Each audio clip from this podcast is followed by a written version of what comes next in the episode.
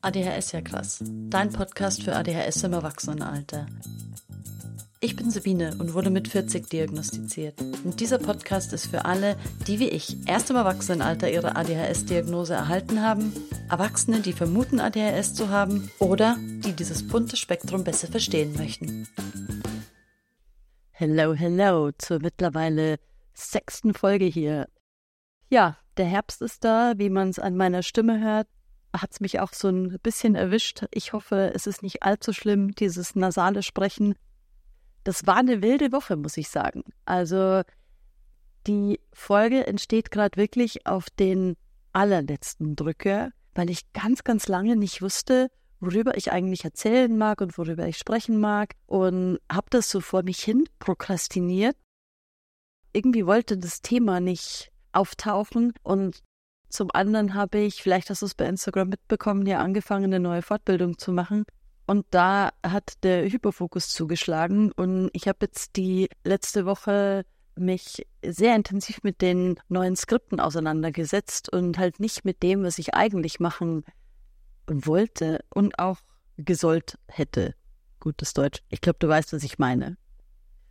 Und dann dachte ich mir, wieso nicht einfach genau darüber sprechen? Über das, wie schwer es sein kann, dass man an was dran bleibt, was einem sogar wirklich sehr am Herzen liegt. Und das tut mir dieser Podcast und auch die Community, die da gerade entsteht und sich aufbaut. Das ist so unfassbar schön und wertvoll.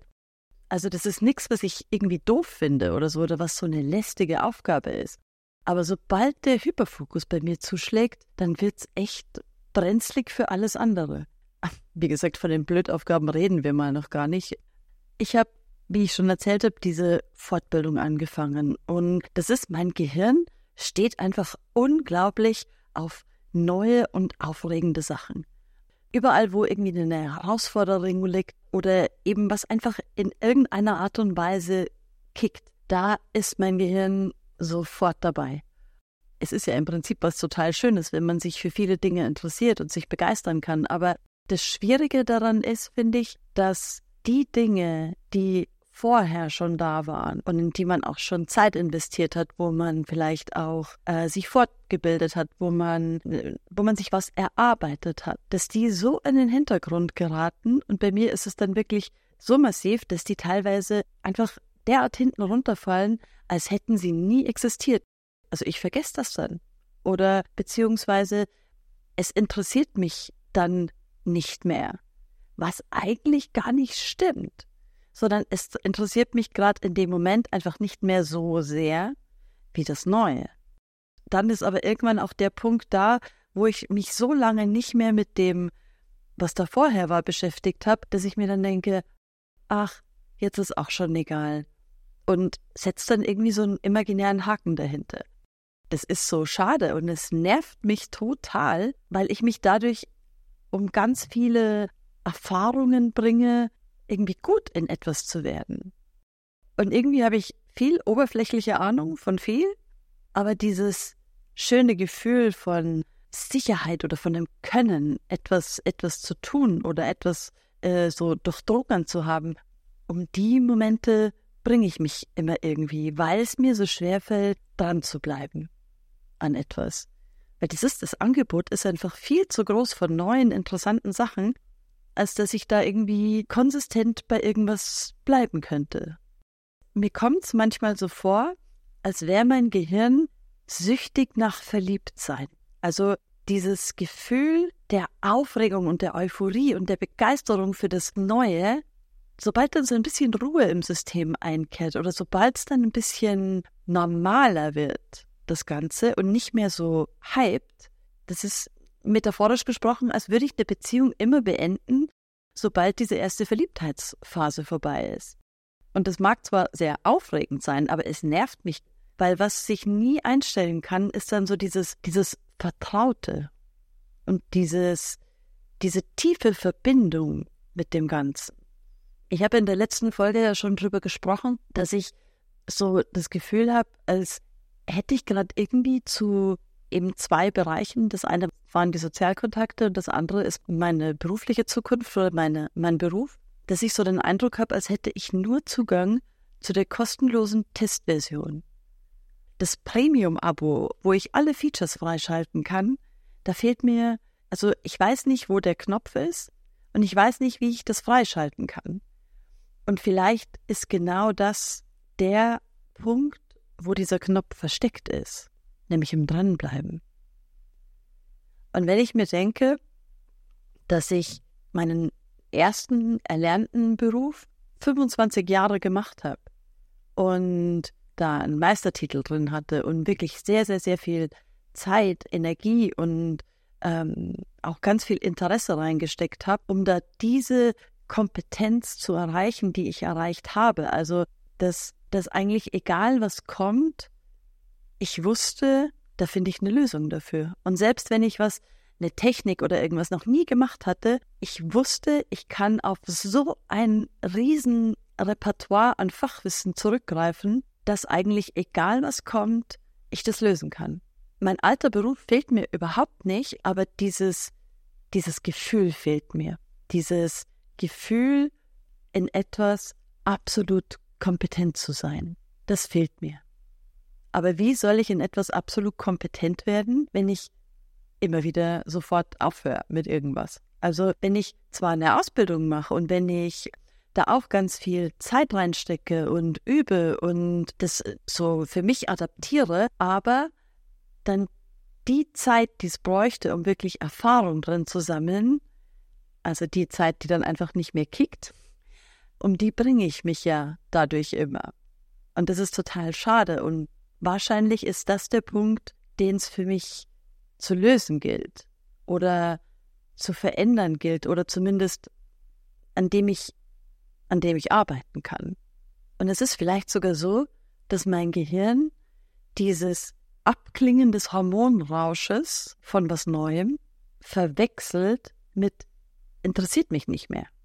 Also, dass es gar nicht so ist, dass es mich nicht mehr interessiert, sondern dass es, wie eben in der Beziehung auch, dass das dann der Punkt ist, an dem eigentlich so das Arbeiten an der Verbindung beginnt. Also, dass man dann einfach schauen muss, wie, wie können wir am besten miteinander sein? Diese Tätigkeit oder dieses Wissensfeld oder ja, was es dann eben auch ist und ich, sodass wir eine langfristige Beziehung führen können.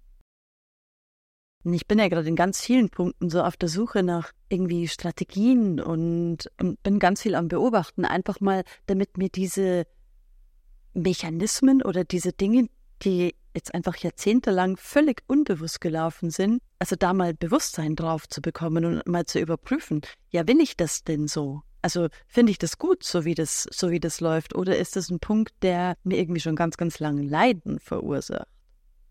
Und das ist ein Punkt, wo ich wirklich sagen muss, so sehr ich diesen Hyperfokus mag, also ich liebe dieses Gefühl, genauso viel Leidensdruck macht er mir auch. Und gerade so die letzten ein, zwei Jahre, wenn ich zurückblicke, wo ich aus meinem alten Beruf hier rausgegangen bin, um in was Neues zu starten, da muss ich sagen, war der Hyperfokus schon nicht immer, hat mir das nicht immer gut getan oder auch meinem Umfeld nicht immer gut getan. Und davon habe ich ja auch in der letzten Folge erzählt, wie ich mich eben mit diesem Hyperfokus auf die neue Tätigkeit äh, zum einen mal ins soziale Nirvana geschossen habe und das auch zu, ja, zu ganz schwierigen Situationen in meiner Partnerschaft geführt hat, weil auch mein Partner sich dadurch sehr vernachlässigt gefühlt hat und es irgendwie schon gar nicht mehr möglich war, mit mir irgendwas zu unternehmen, weil ich irgendwie gar nichts anderes mehr zulassen konnte als diese Themen, mit denen ich mich beschäftigt habe. Und so sind wir wieder bei der Dosis, die das Gift macht, weil auf der einen Seite ist diese, ist dieser Zustand von Hyperfokus ist ja eine unfassbare Stärke, wenn man das haben kann, weil man sich innerhalb von kürzester Zeit ganz, ganz, ganz viel Wissen draufpackt und ganz schnell Dinge erlernen kann und da mit einer totalen Begeisterung auch andere anstecken kann. Aber auf der anderen Seite kann man sich auch echt dran verbrennen und kann auch die Erde um einen rum damit verbrennen.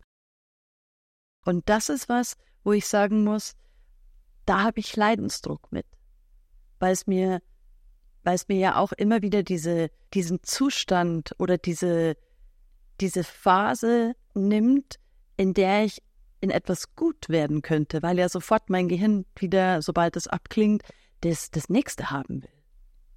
Welcher Gedanke mir gerade sehr, sehr hilft, ist, dass ich zwischen mir, also Sabine, ich, meine Persönlichkeit und meinem Gehirn unterscheide. Also natürlich gehört mein Gehirn zu mir und auch meine Art zu sein gehört zu mir.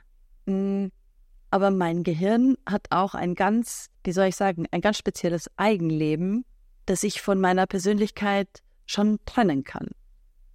Und dieser Abstand zwischen meinem Gehirn und mir, der hilft mir gerade so ein bisschen, Verhaltensweisen auf eine wertfreiere Art beobachten zu können. Und dieser Raum zwischen meinem Gehirn und mir, das ist so ein Raum, wo ich Handlungsspielraum habe, wo ich ganz klar sagen kann, ich möchte das, mein Gehirn funktioniert auf diese Art und Weise, was kann ich tun, damit mein Gehirn mit mir zusammenarbeitet und nicht irgendwie so vollkommen unkontrolliert wie ein wildes Pferd durch die Steppe galoppiert und ich werde hinterher geschliffen. So, ich weiß nicht, ob du mit den Bildern was anfangen kannst. Ich bin heute wieder sehr metaphorisch drauf, ich merke schon. Vielleicht hilft auch dir diese, diese Position, die, dieses wundervolle ADHS-Gehirn, das es sein kann, ein bisschen von deiner Persönlichkeit zu trennen.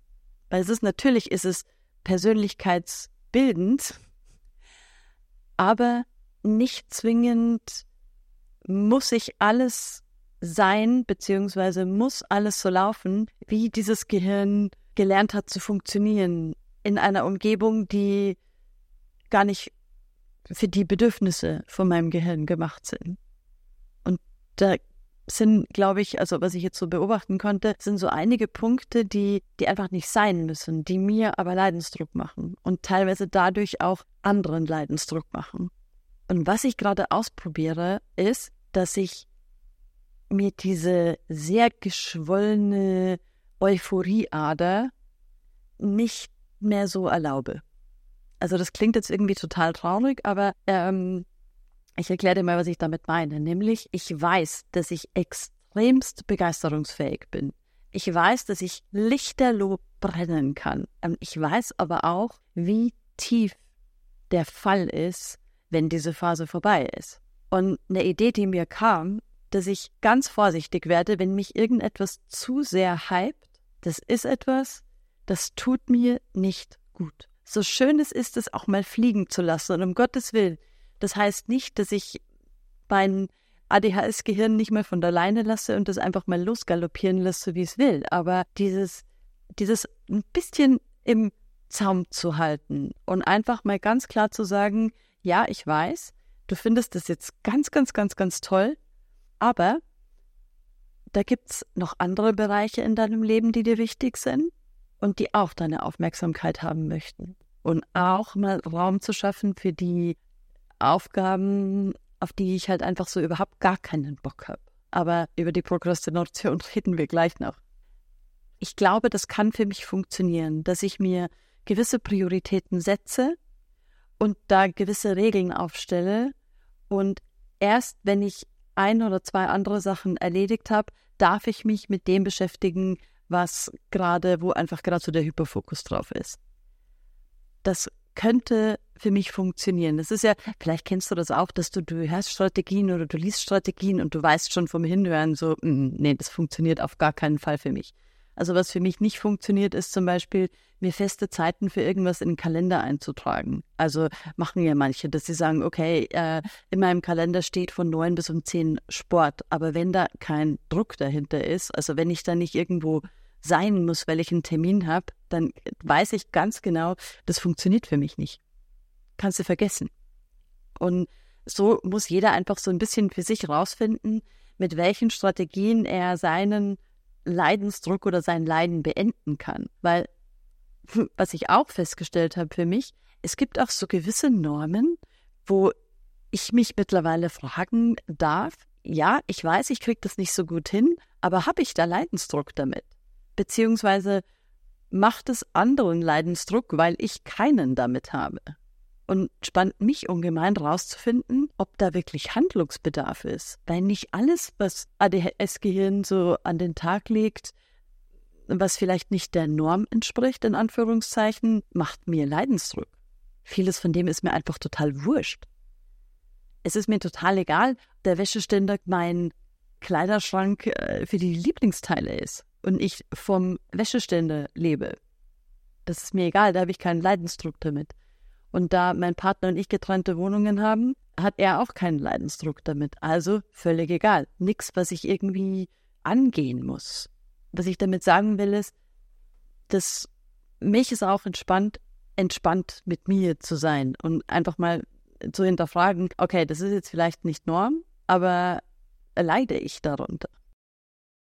Aber diese Sache mit dieser Hyperfokussierung, die wirklich sehr, sehr, sehr stark bei mir ausgeprägt ist. Und diese Hyperfokussierung kann verdammt lang gehen. Also die letzte ging über ein Jahr. Das, das will ich so nicht mehr. Und das sind dann auch die Punkte, wo ich für mich Strategien finden will und Dinge ausprobiere. Und da, das ist so schön mit dem Podcast, weil so kann ich das immer ein bisschen dokumentieren, was ich so alles probiere. Und im Idealfall ziehst du dir vielleicht sogar auch noch was dabei raus. Und diese Podcast-Folgen sind im Prinzip wie so ein Tagebuch für mich, weil die Diagnose habe ich im Juni bekommen. Jetzt haben wir Oktober und ich weiß gar nicht mehr, ich glaube im August habe ich angefangen, den Podcast zu machen. Also das ist alles sehr zeitnah. Und wie gesagt, im besten Fall helfen dir die Denkprozesse oder die Prozesse, die ich gerade so für mich durchlaufe, auch für deinen Weg so ein bisschen. Das zweite Thema, über was ich gerne noch sprechen möchte, ist Prokrastination. Weil so sehr wie ich die Queen des Hyperfokus sein kann, so ist die Kehrseite dieser Medaille, wo ich auch wirklich die Queen bin, die Prokrastination, also das Aufschieben von Dingen. Und Prokrastination wird in Verbindung mit ADHS, das gehört ja quasi untrennbar zusammen. Und das liegt daran, dass wir oder dass unsere ADHS-Gehirne einfach ich würde nicht sagen, wir haben ein Aufmerksamkeitsdefizit, sondern wir haben eine, unsere Aufmerksamkeit ist ganz stark interessenbasiert. Und auch die Motivation ist genauso interessenbasiert. Also Dinge, für die wir brennen, Hashtag Hyperfokus, da können wir Stunden damit verbringen. Tagtäglich. Über einen ganz langen Zeitraum, solange dieser Hyperfokus eben anhält. Wir können uns in kürzester Zeit unfassbar viel Wissen drauf schaffen. Wir können uns megamäßig kontro kontrollieren, ja genau, äh, konzentrieren. Also von einem Aufmerksamkeitsdefizit kann man da nicht sprechen. Aber schwierig wird es halt, wenn irgendwas nicht so interessant ist, beziehungsweise was anderes einfach gerade interessanter ist. Dann, dann beginnt's, dann beginnt's schwierig zu werden. Und Gründe für meine Prokrastination, was ich beobachtet habe, ist zum einen mal, wenn mir der nächste Schritt nicht klar ist. Also das heißt, wenn irgendeine Aufgabe ansteht oder eine Tätigkeit, eine Erledigung, irgendwas, wo ich gerade nicht weiß, wie ich da weitermache, beziehungsweise was der nächste Schritt ist, um da voranzukommen. Und das war irgendwie bei der Folge so, weil ich ja nicht wusste, worüber ich sprechen soll. Also prokrastiniere ich das so vor mir her. Nicht, weil es mich nicht interessiert, sondern weil der nächste Schritt nicht klar ist. Und das ist was, das hilft mir oft sehr, Prokrastination zu beenden, äh, mich mal zu fragen, mh, hm, wie könnte denn der nächste Schritt sein? Weiß ich, was der nächste Schritt ist?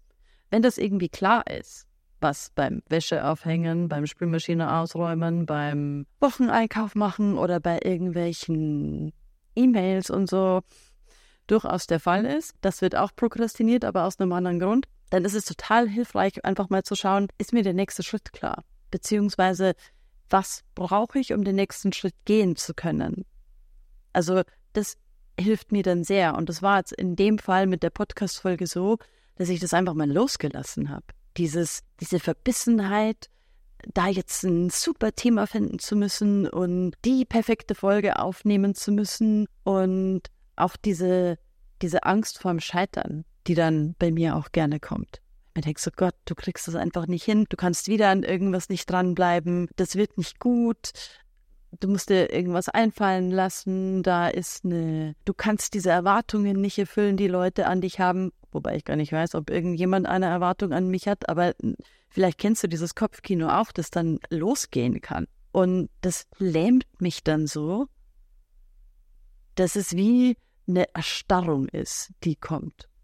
Also die Erstarrung kam jetzt in dem Fall mit der Folge nicht, weil mir das irgendwie bewusst geworden ist, was der nächste Schritt ist, nämlich lass das jetzt mal los, da kommt etwas. Vertrau drauf. Du wirst ein Thema finden. Und es war lustigerweise, ich glaube, ein paar Augenblicke, nachdem ich mir das gedacht habe, so lass das einfach mal los, war die Idee da, ich sage, wieso sprichst du nicht genau über das, was hier gerade los ist? Und zack, schon ist es gelaufen. Aber es gibt diese, das gibt es eben auch, dass diese Erstarrung einsetzt und man dann ganz bewusst Abstand nimmt von etwas und manchmal einfach so viel Abstand, dass man nicht mehr wieder zurückkommt. Wo man wieder etwas nicht zu Ende gebracht hat oder ein Projekt aufgegeben hat oder name it. Vielleicht kennst du das. Und wenn du es kennst, dann weißt du jetzt, du bist nicht allein damit. Ich kenne das sehr, sehr, sehr gut. Und was da oft mit einhergeht oder was manchmal auch noch eine eigene Hürde ist, ist einfach dieser verdammte Perfektionismus. Es muss dann immer alles perfekt sein beziehungsweise definiere perfekt, perfekt, wie ich mir das dann eben vorstelle. Ich glaube sogar, dass ich selber überhaupt gar keine Ahnung habe, was perfekt überhaupt wäre. Aber es ist dann einfach nicht gut genug und somit muss das alles dann neu gemacht werden und nochmal gemacht werden. Da ist es dann aber wieder so, dass ich wie vor einem Berg stehe und genau weiß oder befürchte, wie viel Arbeit und wie viel Zeit und wie viel Anstrengung das kostet, das wieder neu zu machen, dann die Angst wieder zu scheitern und es nicht perfekt dahin zu bekommen, und dann war es das auch wieder. Dann ist es vorbei, weil dann wird die Motivation überhaupt damit anzufangen, die geht gegen Null und dann ist mein Hirn raus und dann bin ich da auch raus. Und das sind so Punkte, die ich für mich beobachtet habe, die oft dafür verantwortlich sind, dass ich prokrastiniere oder auch Dinge nicht durchziehe. Also dieses zum einen mal Verwechseln von Hormonrausch mit interessiert mich nicht mehr. Ich hätte da immer noch eine Hausarbeit zu schreiben für mein Mentaltrainingszertifikat seit einem Jahr. Für, für den Kurs war ich ja auch mal Feuer und Flamme. Und mich interessiert das auch immer noch, weil die Techniken einfach ganz, ganz toll sind die mir auch jetzt weiterhelfen. Aber glaubst du, es wäre mir möglich, diese blöde Hausarbeit zu schreiben? Weil das ist ja dann nur noch die, das ist ja nur noch der Abschluss. Alles andere ist ja schon vorbei. So, solche Dinge schaffe ich oft einfach nicht. Oder was bei mir auch noch oft zur Prokrastination führt, ist, dass ich gerade bei größeren Sachen ähm, Schwierigkeiten damit habe, auch wenn ich mir Gedanken mache, was könnte der nächste Schritt sein, dass ich Schwierigkeiten damit habe, diese, dieses große Projekt in kleine Schritte zu zerlegen und die dann in eine sinnvolle Reihenfolge zu bekommen, weil mein Gehirn auch nicht so gut priorisieren kann. Also nicht gut priorisieren können ist sehr nett formuliert. Und das ist auch was, wo, wo mein Gehirn echt Schwierigkeiten hat. Also Dinge priorisieren und kleinschrittig zu zerlegen. Oder andersrum. Und ich kann zum Beispiel auch nicht beim Schachspielen Schachmatt setzen, weil ich die Schritte nicht in eine äh, logische Reihenfolge bringen kann. Also ich kann super äh, den Überblick haben und so von oben drauf schauen auf das, auf das Ganze. Ich kann auch so ein den Weg sehen, so grob zumindest. Aber wenn es dann darum geht, wirklich ins Detail zu gehen, das kann ich dann nicht so gut. Oder ich kann es so gut ins Detail gehen, dass ich mich in völlig unwichtigen Sachen so verstricke und verheddere, die oft für das Ergebnis überhaupt nicht wichtig sind, dass ich dann auch wieder aufhöre, weil ich dann nicht mehr weiterkomme. Das ist auch noch so ein Klassiker. Ich habe in der letzten Folge schon immer wieder von Widersprüchen gesprochen, von gelebten. Da ist wieder so einer. Also entweder ich finde Details gar nicht oder die Details erscheinen mir so wichtig, die es aber zum Teil gar nicht sind, dass ich mich da auch wieder so verheddere und dann wieder anfange zu prokrastinieren. Ich hoffe, das war jetzt nicht alles zu durcheinander. Irgendwas wollte ich noch. Genau. Was ich auch herausgefunden habe, und vielleicht hilft dir das auch für diese kleinen Sachen, die wir prokrastinieren, einfach nur, weil wir 0,0 Böcke drauf haben. Was ich für mich rausgefunden habe, was mir sehr gut hilft, ist, wenn ich das Ganze, wenn ich dem Ganzen einen gewissen Anreiz gebe. Also zum Beispiel, dass ich irgendwelche Challenges draus mache. So, in zehn Minuten muss das Bad geputzt sein. Oder ich mache mir eine Liste mit mehreren kleinen Aufgaben, dann stelle ich mir einen Timer und in 30 Minuten muss das alles erledigt sein. Oder beziehungsweise ich muss schauen, wie viel davon schaffe ich in 10 Minuten oder in 20 Minuten, je nachdem, wie viel Zeit ich eben gerade habe, um so mir so einen gewissen Anreiz zu schaffen. Und plötzlich gehen diese Dinge eigentlich ganz gut. Was da immer noch ganz wichtig ist, ist Musik oder ein Hörbuch oder ein Podcast. Also diese Dinge dann mit noch irgendwas Angenehmem zu verbinden. Alles, was ich dir jetzt erzählt habe, von dem, was ich so für mich ausprobiere und was ganz gut funktioniert, Butter bei die Fische, ja, das funktioniert nicht jeden Tag gleich gut. Aber es funktioniert oft. Es gibt auch Tage, da funktioniert einfach nichts. Da geht nichts. Oder es geht alles.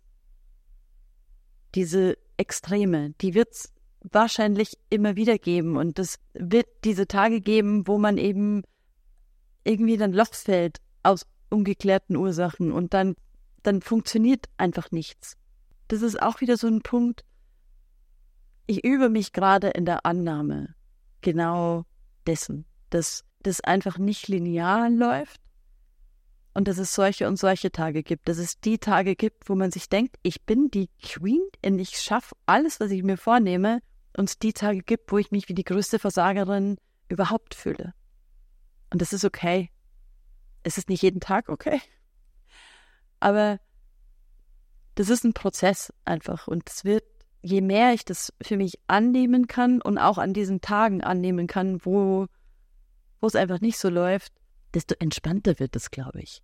Und ich glaube auch, dass ich mich nicht auf ewig entscheiden muss zwischen ADHS fliegen lassen und den Hyperfokus sich voll hingeben und sich von dieser Welle total mitreißen lassen und diesem Nein, das darfst du nicht, weil das ist nicht gut für dich. Ich glaube nicht, dass es auf ewig so bleibt, dass ich da so bewusst drauf achten muss, sondern dass es jetzt einfach auch wieder so ein Lernprozess ist, aus einem unbewussten Muster etwas Bewusstes zu machen. Und solange ich diese die Segel quasi nicht bewusst setzen kann und auch das Steuer nicht bewusst bedienen kann.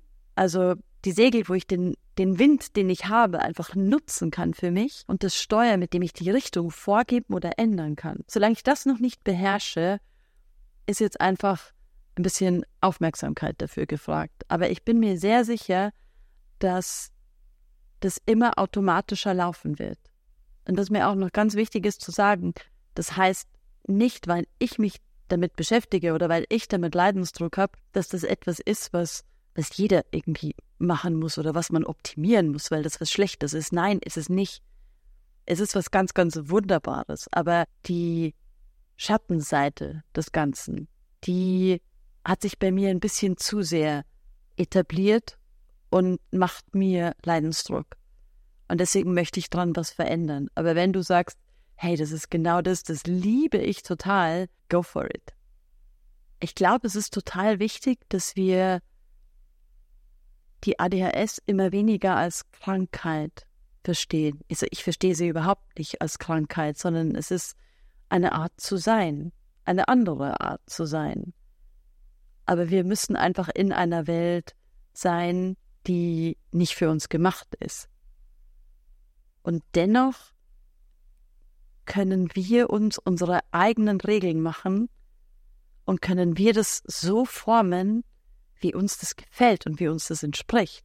Wir müssen uns gar nicht so anpassen an das, was die Norm ist, sondern wir dürfen für uns den Weg finden, der funktioniert. Für uns, der artgerecht ist quasi. Und manchmal sind es nur so ganz kleine Kniffe, die ganz viel Leiden beenden können.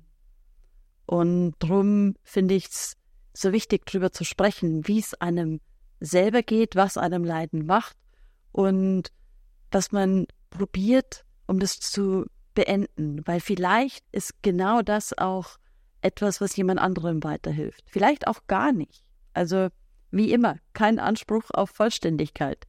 Aber vielleicht hilft es dem einen oder anderen oder der einen oder anderen von euch, mir beim Denken zuzuhören.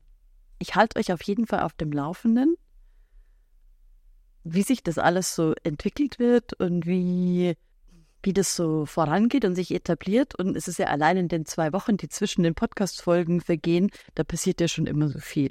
Ich hoffe, dir hat die Folge gefallen. Es war, es, dass es nicht zu chaotisch ist. Oder ich habe bei der Folge jetzt auf ein ausführliches Skript, das ich normalerweise habe, weil es sonst einfach sehr, sehr wild wird, verzichtet, aus Zeitgründen. Aber das ist vielleicht auch was, was sich etablieren darf. Dieses frei sprechen. Zwar schon mit einem Leitfaden, weil wie gesagt, sonst wird's wild, aber dieses, mir das zuzutrauen, meine Gedanken da auch einfach mal laufen zu lassen und die dann auszusprechen. Ich freue mich immer über Feedback. Ich hoffe, es war nicht zu wild. Und wenn du Lust hast, erzähl mir gern davon, wie es dir mit den Themen Prokrastination und Hyperfokus geht.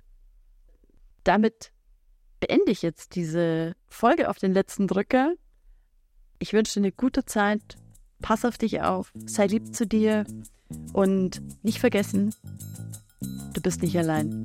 Wir sind so, so viele. Bis zum nächsten Mal.